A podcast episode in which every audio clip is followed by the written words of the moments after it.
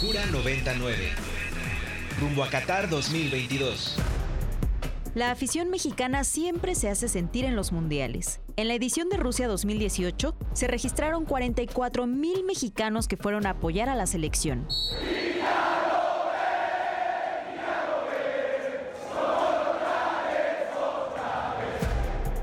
Para este año, se espera que más de 60.000 mexicanos nos representen en Qatar. Sin embargo, para poder entrar al país árabe, son varios los requisitos con los que tendrán que cumplir, sea por los protocolos preventivos contra COVID o por mantenerse en línea con las leyes del Islam. Primero, el alcohol. Es importante resaltar lo difícil que será meter bebidas alcohólicas, especialmente tratándose de un país donde su consumo es ilegal, por lo que se recomienda mejor no correr el riesgo de viajar cargando con ellas. La otra gran traba que pueden encontrar los fanáticos al entrar a Qatar es el tema de los boletos.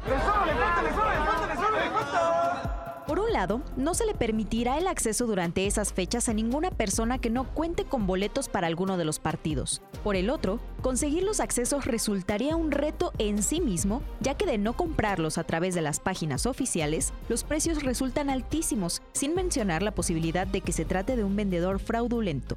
Aunque no todo el panorama es negro, ya que comprar un boleto para cualquier partido sería la mejor estrategia para accesar a Qatar, y una vez allí podrías intercambiarlo por uno de la selección mexicana. Eso no debería de ser un gran reto.